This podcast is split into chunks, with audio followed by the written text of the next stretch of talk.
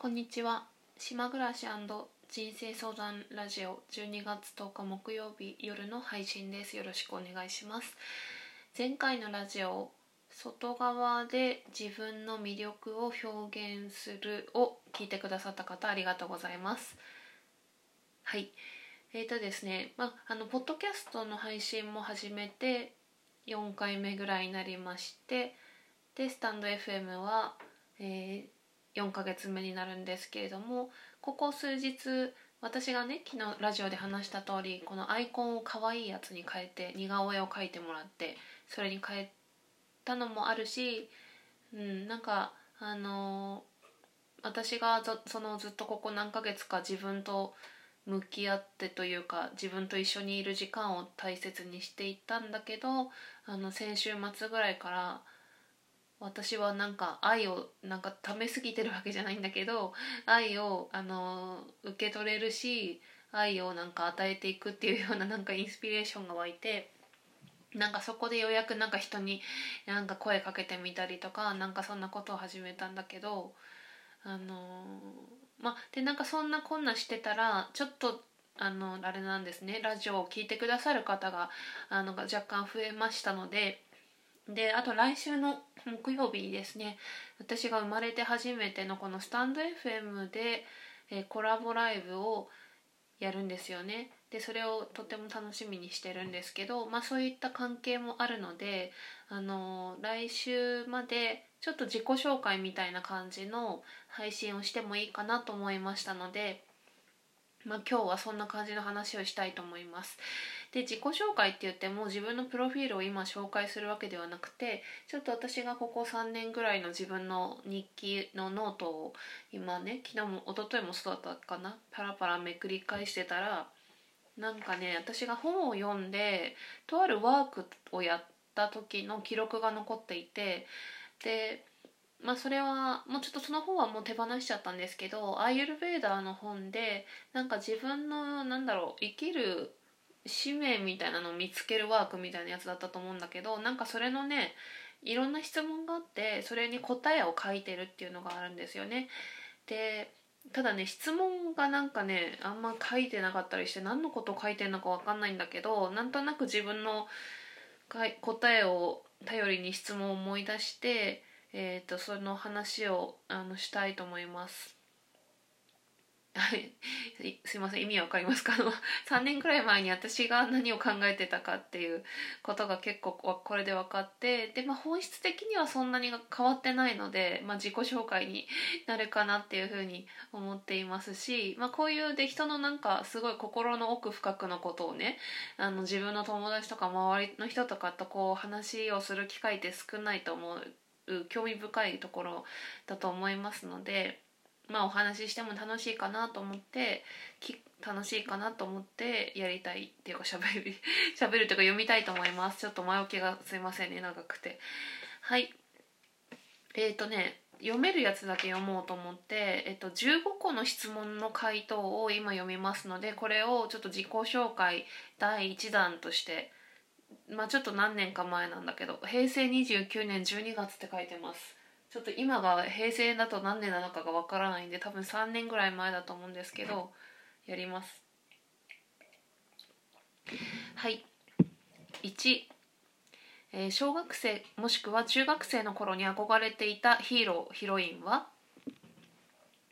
答えスピッツの草野正宗。その理由は、えー、心が綺麗で心が豊かで月の満ち欠けや虫の鳴き声とかそういったのをあの敏感に見ている歌の世界が切なくて綺麗だし懐かしさも感じられるから。2、えー、そのヒーロー草野正宗さんと今のあなたの共通点は何ですか？自然や日々の心の動きを大切にしている。3あなたがいい人を演じてしまうのはどんな時ですか？苦手な人に話しかけられたけどかわいそうだからと思ってちゃんとしようとする時。4あなたが忘れられない苦しかった体験はどんなことがありますか？1つ目母を裏切ってしまったこと傷つけてしまったこと。2つ目〇〇さんが嘘をついたこと。〇〇さんに結婚して子供ができたこと。3〇〇さんがいなかった夜のこと。5番目の質問。あなたが許せないことは何ですか？ゴミを道に捨てる人。暴力や暴言。6この世界に何をもたらしどんなことを実現したいですか？自然な暮らしをベースにする。寂しくなく温かい気持ちでみんな暮らす。7あなたが得意なことはどんなことですか？人と話をして心を開いてもらうこと。歌うこと。懐が広い。ものをきちんと伝えることができる。素直文章を書くこと。8あなたが良いことだと思ってることはどんなことですか？人に優しくする。笑顔でいる。健康な暮らし。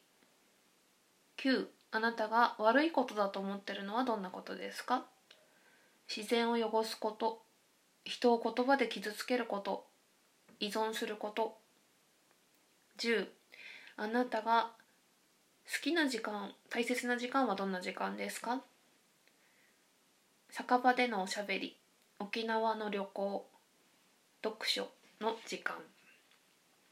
11今までのどんな経験が自分の人生を決めてきましたか？8個ぐらいありますので読みますね。1つ目。苦手な上司と出会って自分の心が傷ついたこと。2つ目。一人で飲みに行ってみたこと。3つ目。写真を撮り始めたこと。4つ目。一人で沖縄へ行ってみたこと。5つ目。一人旅を始めたこと。6つ目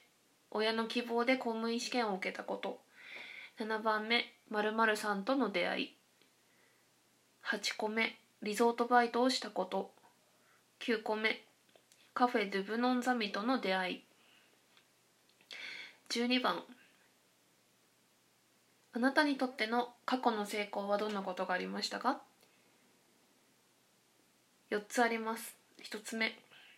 〇〇さんと両思いになったこと。2つ目〇〇試験に合格したこと。3つ目同じくなんとか試験に合格したこと。あいえこれ言ってもいいか。公務員試験に合格したこと。4つ目何々会社で働いてた時にトップセールスになったこと、えー、その成功での共通点は何ですか？我慢せずナチュラルで前向きにいられる状態。13個目。世界の問題は何だと思いますか？環境汚染。かっこ特にインド。14あなたが後世へ伝えたいことはどんなことですか？道具に依存しすぎないことで豊かな時間や豊かな発想が生まれること。15番目。最後の質問。あなたが一番尊敬する人は誰ですか？岡崎さん夫妻。慈悲深く人と比べない生き方。自然を大切にし人間らしい暮らし。をしている。以上。ちょっと最後あの、ね、カフェドゥブノンザミとか岡崎さんとかちょっともう固有名詞が出てきちゃって、まあ、岡崎さんはいまだに私のラジオも聞いてくださっているしあの私が二十歳の時にあの出会ってるのでもう20年のお付き合いになる喫茶店の当時の喫茶店のマスターなんですけどそう。なんかねこの今ねあなあなたが好きな時間とかこの後世に何を伝えたいとか苦しかったこととかなんかすごいあの結構行ったり来たりしてる話なんですけどあのね、うん、なんかこういう質問を、まあ、例えば自分が好きな人とかに聞いた時にどんな答えが返ってくるのかなとかそんなことをあのや思ったりやってみたりしても楽しいのかなって思いました。あなたが後世伝えたいこととかそういうことってね普段考える機会が少ないのでそんな話をしても楽しいですよね。で私があのまあおおむねまあまあ若干やっぱり子供っぽいというか なんか 3年前うんちょっと見てる世界がまだちょっと狭いとこもあるかなと思いつつもまあおおむねベースはそんなに変わってはいなくってでただ私がちょっと愕然としたっていうかえマジ？って思ったのが あのねあなたにとっての過去の成功っていうところなんですけどこれが、まあ、私が言ったのがね両思いになった、えー、試験に合格した、えー、会社員時代のトップセールスって書いてるじゃないですか。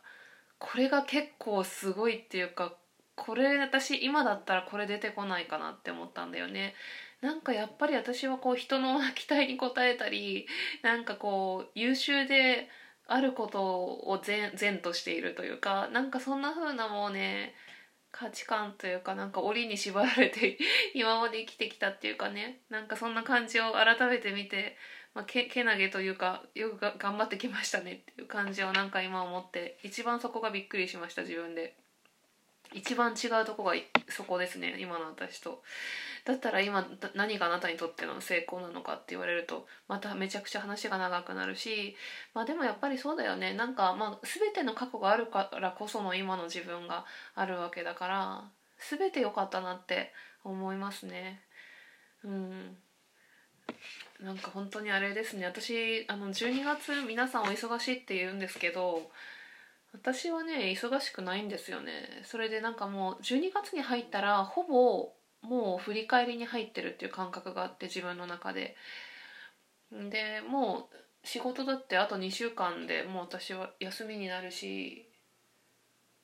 だからなんかこんな風にねもう今振り返りをしたいっていう、まあ、今自己紹介っていう言い訳でやったけど 振り返りをしながらなんか新しいまあ自分がちょうど年末が誕生日っていうのもあるんですけどそんな感じでなんか新しいまた新しいっていうのかな本来の自分っていうのかなんかまた一皮むけるっていう感じになるのかなって思ってます。まあちょっとこれ面白いかどうかあれだったんですけど